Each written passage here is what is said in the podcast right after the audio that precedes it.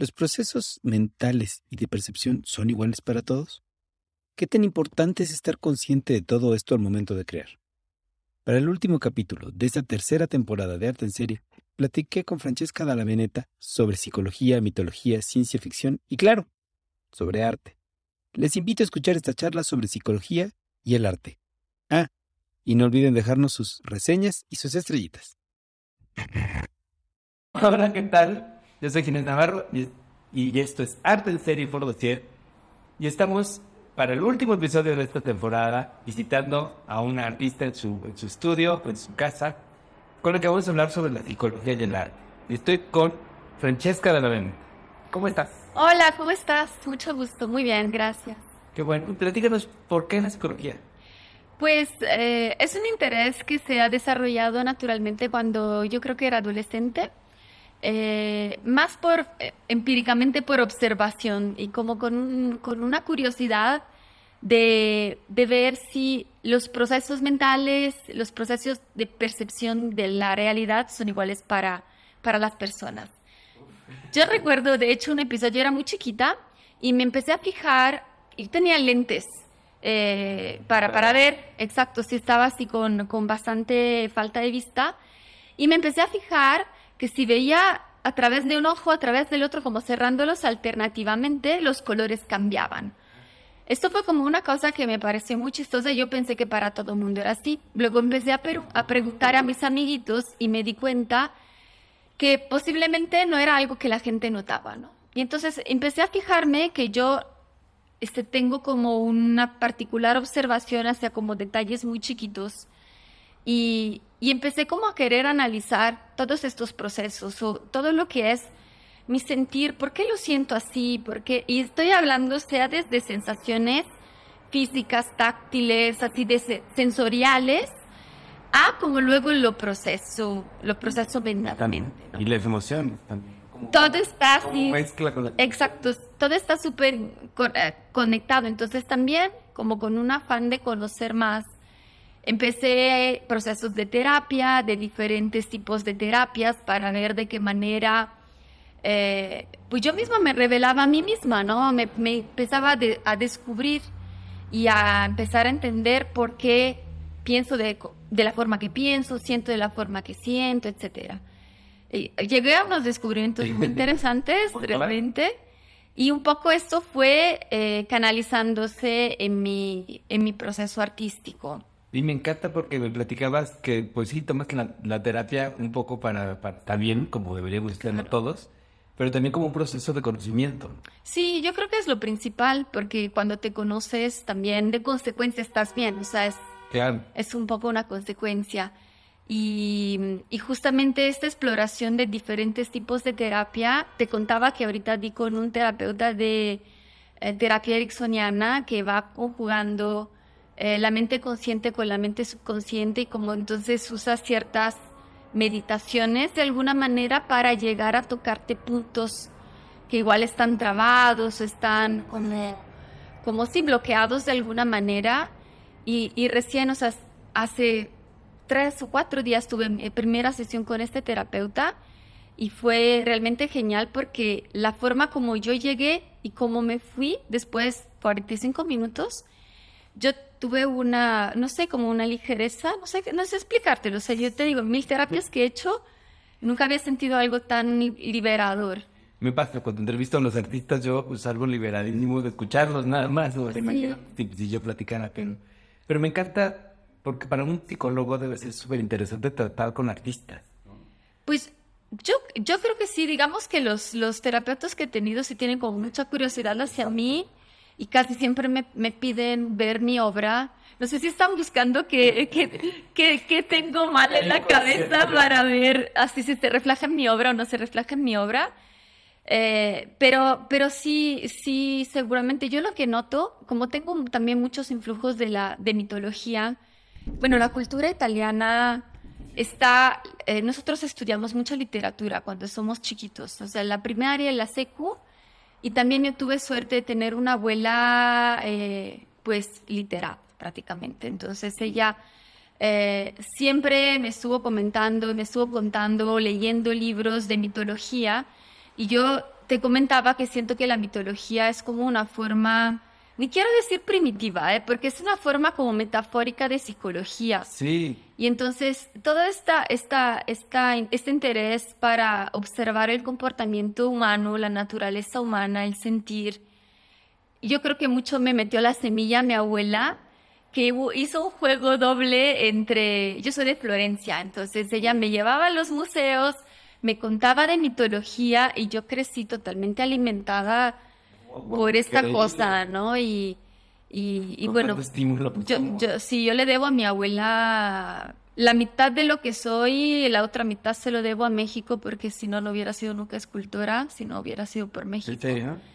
Sí, no. desde Sí la traigo porque, pues, o sea, es, es, es, un poco parte de mi familia que son amantes del arte, pero mi familia, o sea, mi papá y mi mamá, ¿sabes lo clásico del artista se va a morir de hambre, tú no vas a ser artista? Exacto. Entonces sí fue tipo hasta que era hobby, pero cuando lo quise transformar en una profesión sí les dio miedo.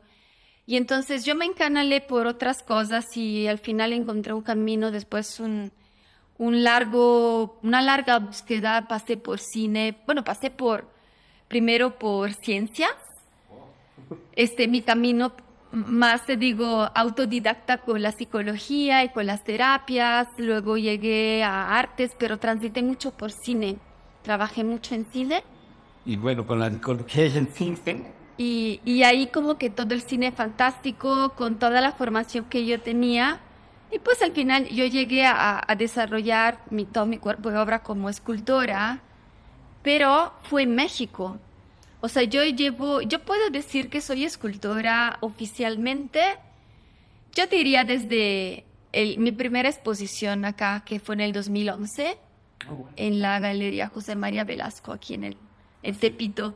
Sí, sí. Y, y antes había hecho cositas, pero digamos que tengo una formación técnica por el cine, por cuestiones manuales, de prostéticos, todo esto de la caracterización. Pero sí, sí, sí, sí, México, yo, yo, o sea, yo llegué para hacer películas acá. Entonces, si no hubiera sido por estar acá con tantas cosas tan accesibles y tan amigables en México, por eso yo digo que no sería escultora si, si, no fuera por México del estímulo, supongo. Sí, ajá, un montón. Entonces, así tú juntas así como mi formación, digamos, o mi, mi origen con un país súper surrealista y mi temática va mucho con surrealista. lo surrealista totalmente. Y entonces yo agarré como mucho a nivel visual lo clásico de mi cultura con lo surrealista mexicano y pues ahí como yo siento que fue una explosión de de cosas. Y hablando de, de, psicología y de, surrealismo, hay mucho de, y de la muerte, que, que, hay mucho en México. Creo que hay mucho de, todo ese conjunto de cómo vemos la tu obra, porque sí. no, no, no, no, no percibo tu obra la muerte como la percibiría en la obra de cualquier otro europeo, tampoco como la percibirían las obras de los mexicanos, sino es una amalgama muy interesante cómo ves la muerte. Sí, a mí, a mí tengo, tengo como ciertas obras específicas sobre la muerte que es un tema para mí muy fascinante porque nunca la he vivido de mala forma. Eh, siempre para mí es un ciclo y entonces todas mis obras que hablan de muerte también hablan de vida. Es como ver esta dicotomía, eh, pues muy, muy clásica, muy tradicional, pero finalmente yo siempre siento que desde el fallecimiento y la, la marchitas ¿cómo se dice? El marchitarse, el, podrirse incluso de las cosas, siempre surge algo, ¿no? la naturaleza es maestra en esto. Cuando algo, una fruta se pudre, nutre el suelo y florece otra cosa, ¿no? Y utiliza las semillas para otras cosas. Sí, y de hecho encuentras en mi obra flores y calacas muy a menudo, porque son estas dos componentes. Esto me venía la pregunta porque ustedes no pueden ver, pero yo estoy viendo una, una escultura de un cráneo del que brotan flores, pero pero es una cosa completamente, se ve orgánico, se ve natural, no es una cosa como, como si fueran las flores sobrepuestas, sino parece que brotan. Sí, e, esta es, mucho la intención de, de, cómo este, esta, esta o sea, la muerte se vuelve como la raíz de la vida. Exacto. Y entonces, eh, o sea, pues es un ciclo y, y sí, sí sigo, yo en esto siento que muchísimo me ha influenciado México porque pues aquí todo, todo lo que es la Catrina, la Santa Muerte, o sea, esta es una cultura que es totalmente mexicana. Y mira, se me enchina la piel porque desde que yo maquillaba en, en cine empecé como a acercarme a las figuras de caracterización. Para mí como caracterizadora ha sido genial acercarme a, a ver, estudiar.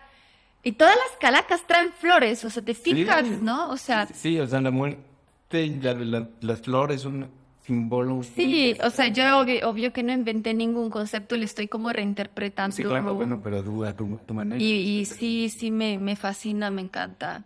Oye, y en la, y en la cuestión de, de, mitologías, ¿cómo es enfrentarte a las mitologías pues prehispánicas que, que, que, que tenemos nosotros? que son muy diferentes. Sí, sí, me, me, me, encantó especialmente, pues recién llegando como que traté de comprender más la cultura, entonces estudié, bueno, leí algunos libros sobre la mitología maya, eh, me encanta la cultura huichol. Yo sí, en algún momento sí fui a, a ver los venaditos, por así decirlo, eh, y, y sí los ves y entonces como que, pues esto como esta dimensión divina que que también yo procuro que pueda un poco respirar a través de mi obra y, y toda esta metáfora mitológica de, de, los animales o de la figura del nahual, se dice. Sí. Me encanta, o sea, el hecho de saber exacto de cómo tú tienes, es como el concepto del animal guía, ¿no? Exacto. Y eso también, si lo piensas, como que sí se, se, se engancha con el concepto de la, de la, de la psicología y de cómo nos podemos relacionar y asociar a, al aspecto animal, ¿no? Tenemos como la parte racional y nuestro, nuestra parte como subconsciente, que es la parte animal. Y me gusta muchísimo porque, aunque se pueden ver y se pueden encontrar estas lecturas en tu obra, no se siente como apropiación cultural, sino se siente como que nutrió tu obra, ¿no? que te nutres de tu propia cultura, de la cultura que te encontraste aquí y de muchas cosas que, que habría que hacer todo un análisis para ver pero, pero trae como una influencia de muchas cosas que no te apropias, sino que, que las interpretas a tu manera. Sí. Eso me parece fascinante. Sí, de hecho, de hecho, o sea, todas estas cosas que estamos platicando, así como, como notas, digamos que son para mí reflexiones a posteriori.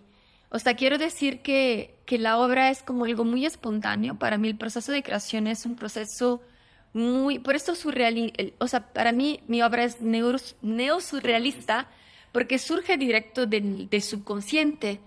Entonces, o sea, yo no es que digo, agarro tal elemento, lo junto, no lo hago de una forma racional. Ajá, surge y luego estos análisis que ahora estamos platicando tú y yo, son análisis después, tipo, ah, tal cosa, debe de ser esto, puede ser el otro, puede ser que hayan, se hayan juntado la cultura italiana con la cultura mexicana. Pero mi, mi acercamiento a mi trabajo no, no es racional y no es como conceptual. No es, no es de fuera hacia adentro. Exacto, es de adentro hacia afuera. Entonces, primero surge, luego lo observo y cuando la gente, por ejemplo, me dice, bueno, pero ¿qué querías decir con esta obra en específico? Pues yo me conecto con la obra de alguna manera y siento lo que la obra quiere decir. Claro. Eh, no tengo ya todo un discurso preprogramado de, entonces, ah, no sé, por ejemplo, hay, hay, hay una forma de trabajar como artista que es, quiero hablar de tal tema y entonces buscas estéticamente, conceptualmente, lo que pueda construir una obra que hable de, de este tema. Para mí no funciona así. Yo tengo imágenes, visiones, las dibujo, las elaboro y luego le busco la explicación Claro, pues es que también es otra forma de arte, no todo tiene que venir de una racionalidad sí. este, clavada, sino puede ser, pues, fluir, o sea, desde fluir de, de, la mente o del corazón. De... Sí, yo totalmente creo que, que los artistas, bueno, creo que todas las personas somos, somos creativos, es parte de la naturaleza, sí. ¿no? Los artistas igual tenemos, no sé, los músicos hacia la música, los artistas visuales, bueno, plásticos, cada quien, o sea, incluso un cocinero, un chef, sí, claro, es un artista de la comida, o sea, está, está ajustando las notas de los sabores, de los olores. Y esta creatividad para mí indica que el ser humano es una especie de canal abierto por el cual transitan pues todas las percepciones, las emociones, los pensamientos, pero son, son como inputs, ¿no? Estas están en el, universo. Y entonces el artista solamente como que yo digo, yo me imagino como que vas agarrando de forma no racional como ciertos elementos y se forman bajo imágenes. Entonces, eh, esto para mí es como la magia del arte, ¿no? Esto es descubrirte, o sea, yo, yo me siento que descubro lo que surge como sorprendiéndome a mí misma y me fascina porque nunca sé qué va a salir. Y me encanta, me encanta esto de ser un canal de, de, todo lo que está alrededor y, y, tú lo expresas a tu manera, ¿no? Sí, y de hecho, mira, hace... Ahorita ando como cuando me preguntan de qué habla tu, tu obra, yo digo siempre sobre la identidad, sobre la percepción y sobre la pertenencia. Antes decía sobre los sueños, pero si vas viendo es como una faceta, porque los sueños es es un pensamiento, una expresión, pero pues totalmente irracional. Y también es una expresión de la identidad. Claro. De la memoria. Totalmente. Y la mayoría de estas imágenes que yo, digamos, que veía y que luego transformaba en obra de arte, pues venían en los sueños así, dormida. Ahora el proceso para mí ha cambiado un poco y yo voy con con el ahí, voy con el flujo. Fluyo. es parte de la evolución de, una ¿no? de ir cambiando procesos y cambiando técnicas, que además pues tú tienes una variedad de técnicas increíbles, no solo, no solo esculturas, sino dibujos. Sí, hago un poco de grabado. De hecho, hoy justo platicaba con, con un amigo grabador que quiero reanudar el grabado en ocasión de... Tengo una exposición en Galería Aguafuerte eh, en agosto y quiero presentar algo de grabado, entonces él me está, bueno, me asesora porque yo no soy grabadora a nivel técnico, pero, pero sí me gusta explorar, entonces... Tiene mucho que ver con esta materialidad de la Oh, me encanta, sí, yo soy súper, súper matérica, o sea, yo necesito tocar las cosas. Sí, y digo, algunas obras que he visto tuyos en vivo, me, me, llama mucho la atención que me las pongan así como pegadas a una pared. Dije, no, déjenme ver toda la, toda la escultura en sus dimensiones. Sí, estaría genial, sí, tienes razón. Oye, cambiando un poquito de tema, y no tanto, porque nos platicaste un poco de eso, yo tengo la teoría de que nosotros, y los artistas particularmente, no, no se encuentran con el arte, sino que el arte se, encuentra, se los encuentra ellos. O sea, tú vas por tu vida y de repente algo te hace mirar al arte o dedicarte al arte. ¿Cómo fue que tú te encontraste con el arte? Si es que me interesa. Sí, este, bueno, yo tengo experiencias muy tempranas como te comentaba, mi abuela me, eh, me empujó bastante a la apreciación del arte, pero también me, toda mi familia desde muy chiquita, ¿sabes? Para dibujar, para modelar, la famosa pasta DAS, ah. que, que, aquí, que aquí apenas sale, yo la tenía a los tres años, ah, porque es una masilla italiana. Entonces, o sea, yo fui súper estimulada y siempre, o sea, he tenido la suerte que mis papás, en cuestiones de hobbies, sí, sí me, me seguía mucho la onda. Entonces, si yo demostraba algún interés para un deporte o para... Ellos me alimentaban mucho. Y de ahí salió, pero pues yo creo que por, también en parte por nacer en una familia con apreciación al arte. O sea, en mi casa siempre hubo cuadros, hubo esculturas, en casa de mi abuela igual. Entonces, un poco yo siento que las familias italianas bastantes tenemos, o sea, eh, a pesar de cualquier tipo de origen o de haber estudiado o no estudiado, como este instinto para la, la, la, plástica o, o, tener los cuadros. Yo creo que no he visto ninguna casa ni de ningún amiguito de la primaria que no tuviera cuadros así colgados en la pared. Y aquí en México, por ejemplo, me ha pasado mucho de ver paredes así vacías, ¿no? Exacto, o con una cosa que nada más de Entonces, no sé, yo creo que he tenido suerte, entre comillas, o, o, si queremos pensarla de otra forma, cuando decidí encarnarme en esta vida, no sé, bueno, yo no, no tengo teorías como muy claras al respecto, pero pues como sea, yo nací en un contexto súper favorable.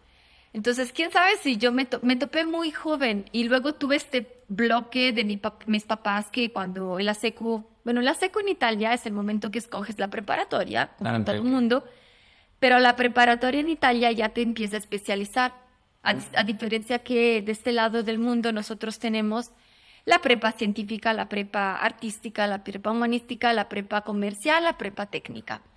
Tenemos cinco tipos, entonces yo me quería totalmente ir para la prepa artística y mis papás me dijeron, tú, prepa científica o humanística. una de las dos cosas, pero si no te vas a morir de hambre y un desastre. Y yo, bueno, pues me fui por el lado científico y... Y, ni... y ahí... pero pues regresé, porque yo creo que cuando algo te llama y algo es para ti, o sea, llega antes o después llega y yo como que me... Y no dejas de aprender, o sea, estás, estás en el proceso constante de aprender. Eso de elegir un, un área en ciertas edades, ¿a qué la elijo ahorita? Sí puedes seguir aprendiendo muchas cosas. Sí, de hecho, bueno, sé que es un poco trillada la frase que voy a decir, pero todavía te contribuye, ¿no? Entonces, como que si yo hubiera pasado directo a esta famosa prepa artística, posiblemente estaría con otro tipo de sensibilidad, otro tipo de obra, etcétera. Entonces está bien, o sea, yo llegué a hacer arte, de, digamos que de tiempo completo a los 33 años.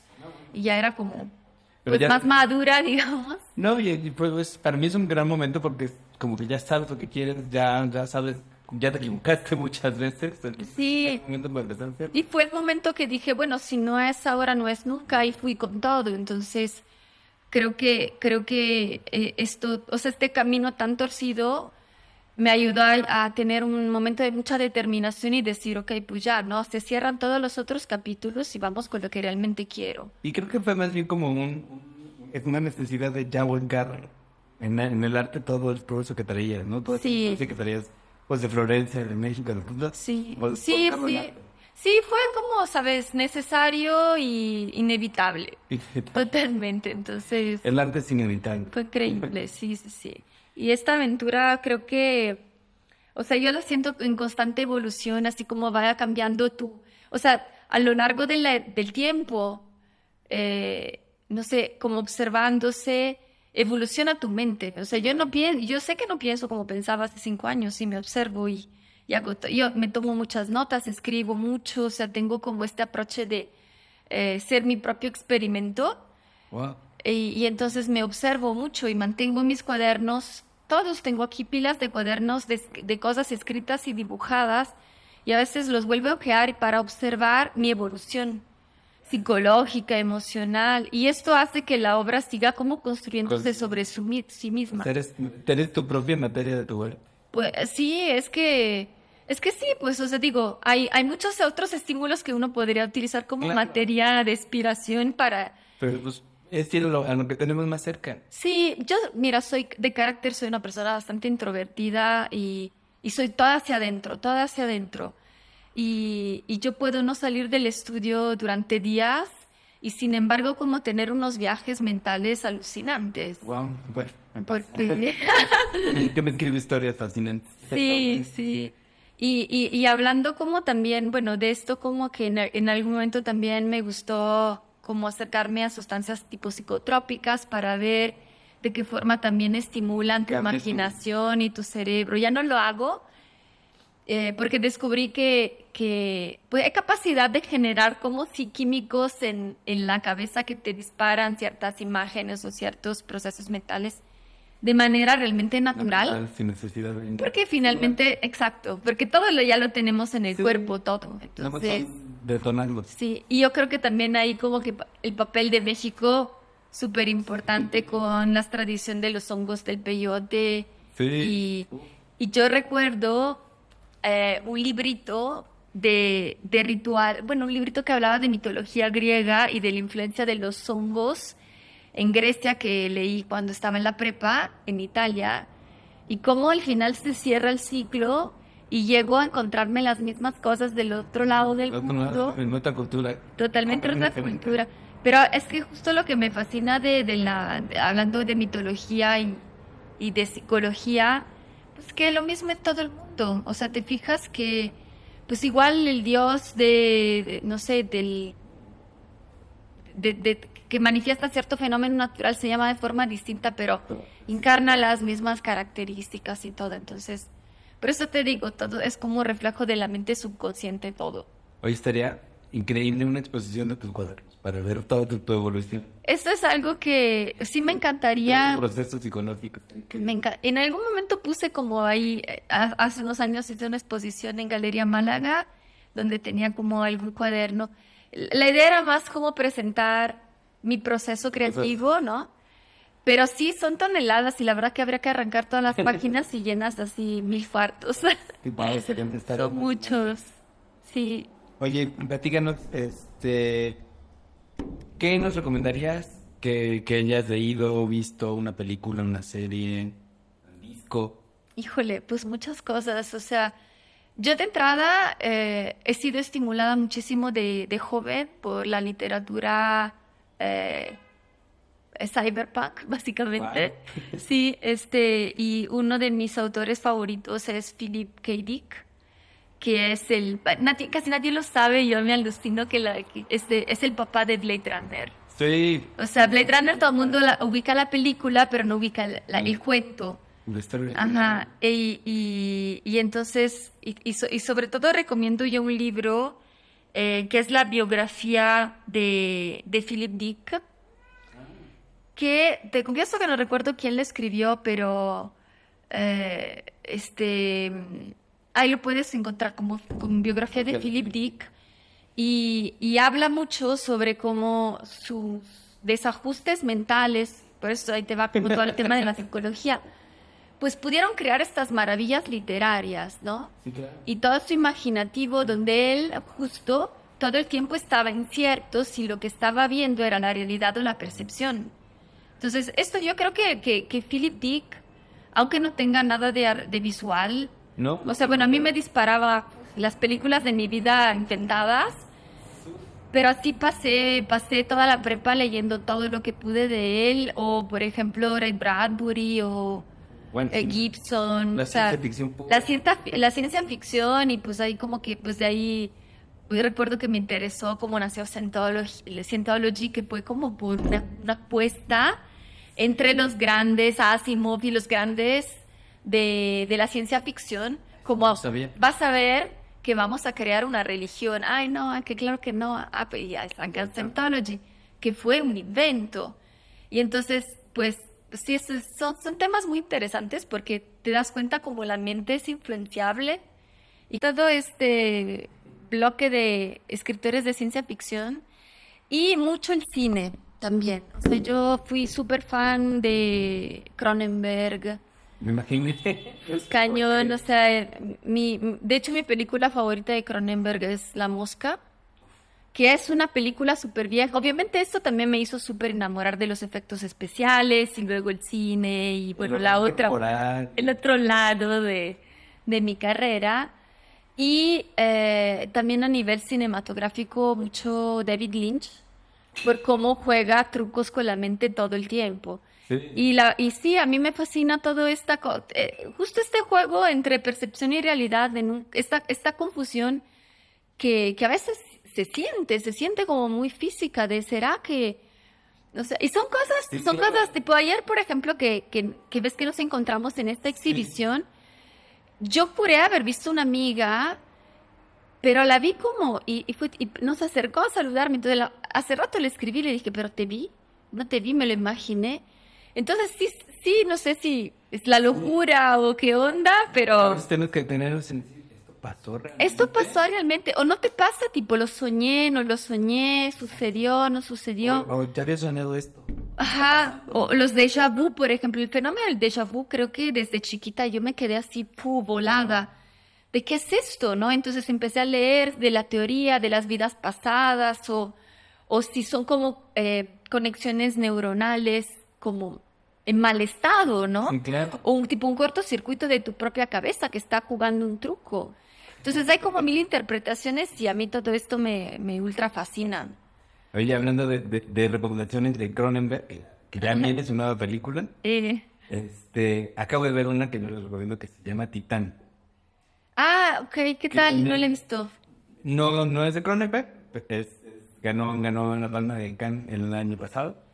Este, y tiene toda esta cuestión del horror corporal y el cuerpo que se mezcla con la máquina y la mente también que como espectador. Que dices, o sea, esto no puede pasar. ¿Sabes qué? Hay otra película que si te gustan estos temas te encantaría. ¿No has visto Tetsuo? Me suena, no, Es una película oriental viejísima. No sé de qué año es. Ella es como súper rudimental a nivel de efectos especiales. Pero este es un cuate que básicamente empieza a transformarse en una máquina. Es, está, está loquísima y, y, también fue una de mis inspiraciones cuando yo andaba viendo Cronen. ¿Sabes cuál es otra película que me encanta? Eh, no, no, sé cómo se traduce el título, pero yo la veía en italiano y se llamaba Stati di Allucinazione, como estados de alucinación, que era una película que hablaba sobre como la inducción de ciertos estados de alucinación bajo inmersión cuando, cuando te desensorizas el cuerpo. Y entonces eran estas tinas de inmersión donde básicamente flotas, no escuchas, no hay olores, o sea, tu, tu cuerpo no está estimulado.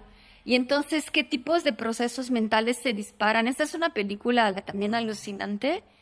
Eh, Les busco y pongo los links. Sí, sí, no, la verdad que sí. Eh, eh, son como, oh, es, muy chistoso porque son reminiscencias, son cosas que yo veía hace tipo 25 años. Estaba muy clavada. Y ahora ya no veo tanto, pero siento que como que es la fuente. Sí, ahí sigue. Sí, se queda. Sigue ahí. Sí, justo, justo me pasa que, que, que, una película que no había visto hace mucho. Todo esto todavía lo traigo metido un libro que leí, me traigo, lo traigo ahí. Pues, sí. Y, sabes qué me gusta, porque en estas películas viejas, este, también los efectos no eran tan finos como ahora, ¿no? Está el 3D y lo digital, o sea, y entonces la gente ahora se clava mucho en como esta credibilidad de la película y, y, es padrísimo a nivel visual, pero cuando, yo siento que cuando era como todavía todo un poquito más manual, ¿no? Tipo el stop motion me fascina. Sí, exacto, exacto. Y entonces como que ibas desmenuzando y como que lo saboreabas más.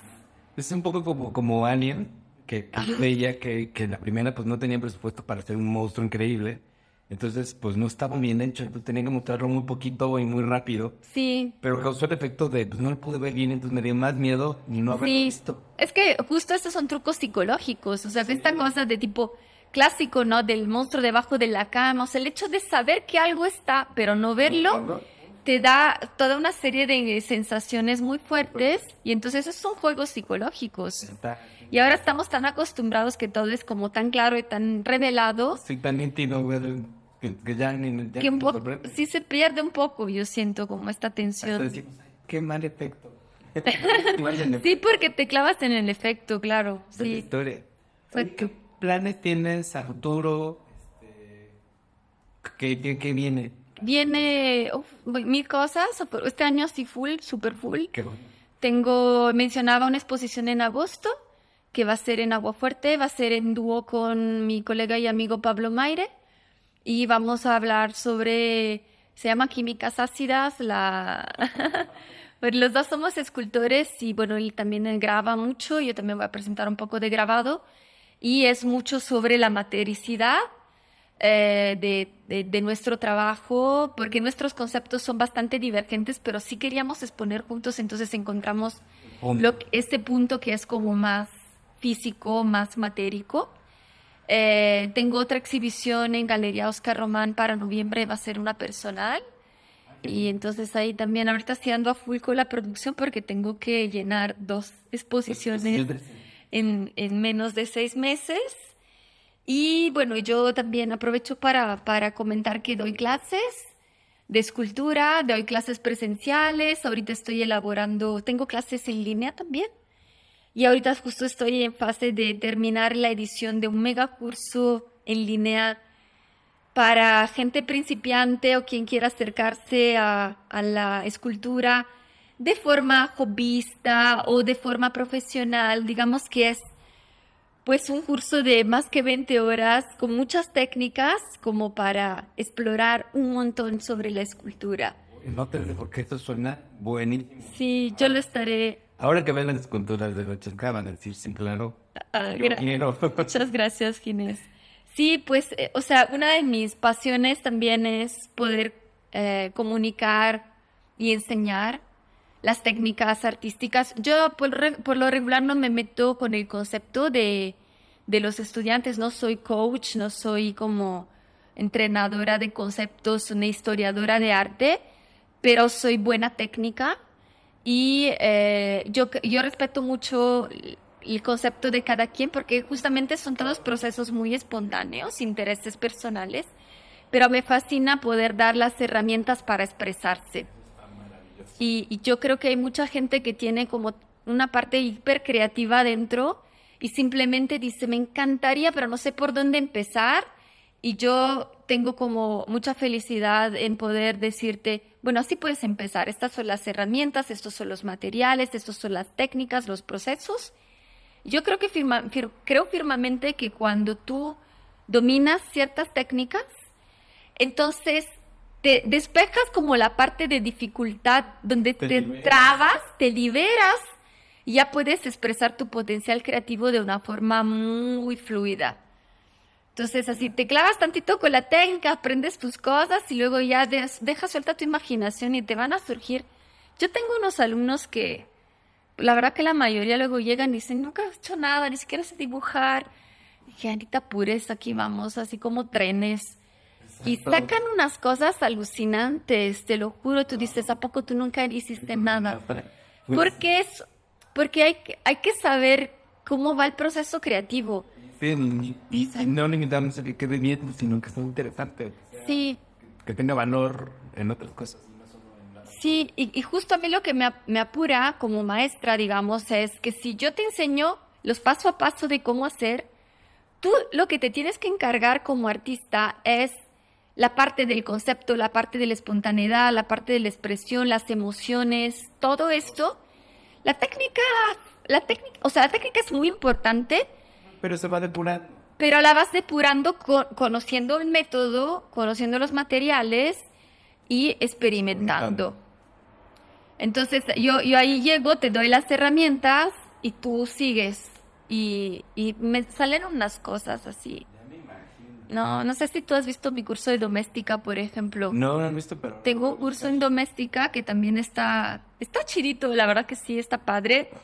Y, y ahí también luego me mandan fotos de sus cosas y yo así de, wow, qué padre. Entonces está bien, ya, ya, ya pedimos todo para que estén eh, cultores o por lo menos para que vayan a visitar este, las exposiciones que tienen. Sí. Muchas gracias. Y están muy, muy, muy interesantes. Y pues no quiero, pero siempre me gana el tiempo, pues no quiero terminar, pero pues no gana el tiempo. Muchas gracias, te agradezco muchísimo. No, al contrario. Eh, pues encantada, agradecida contigo, eh, agradecida con los que están escuchando ahora y que escucharán en el futuro. Y bueno, espero aportar algo a, con, con, mi trabajo. Esto es mi, es mi deseo, ¿no? Si quieren seguirme en mis redes sociales, soy súper rastreable. ¿Cómo te encontramos? Este, con mi nombre que me imagino estará escrito ahí abajo. Bueno, y, y, entonces ahí tengo canal de YouTube, tengo Instagram, tengo Facebook, tengo sitio web donde pongo de todo. Así y que... está actualizado, ¿no? No hay pierde, sí. Gracias. Ahí te estamos escuchando. Yo soy Gil Navarro y por favor sigamos hablando de arte. Hasta la próxima.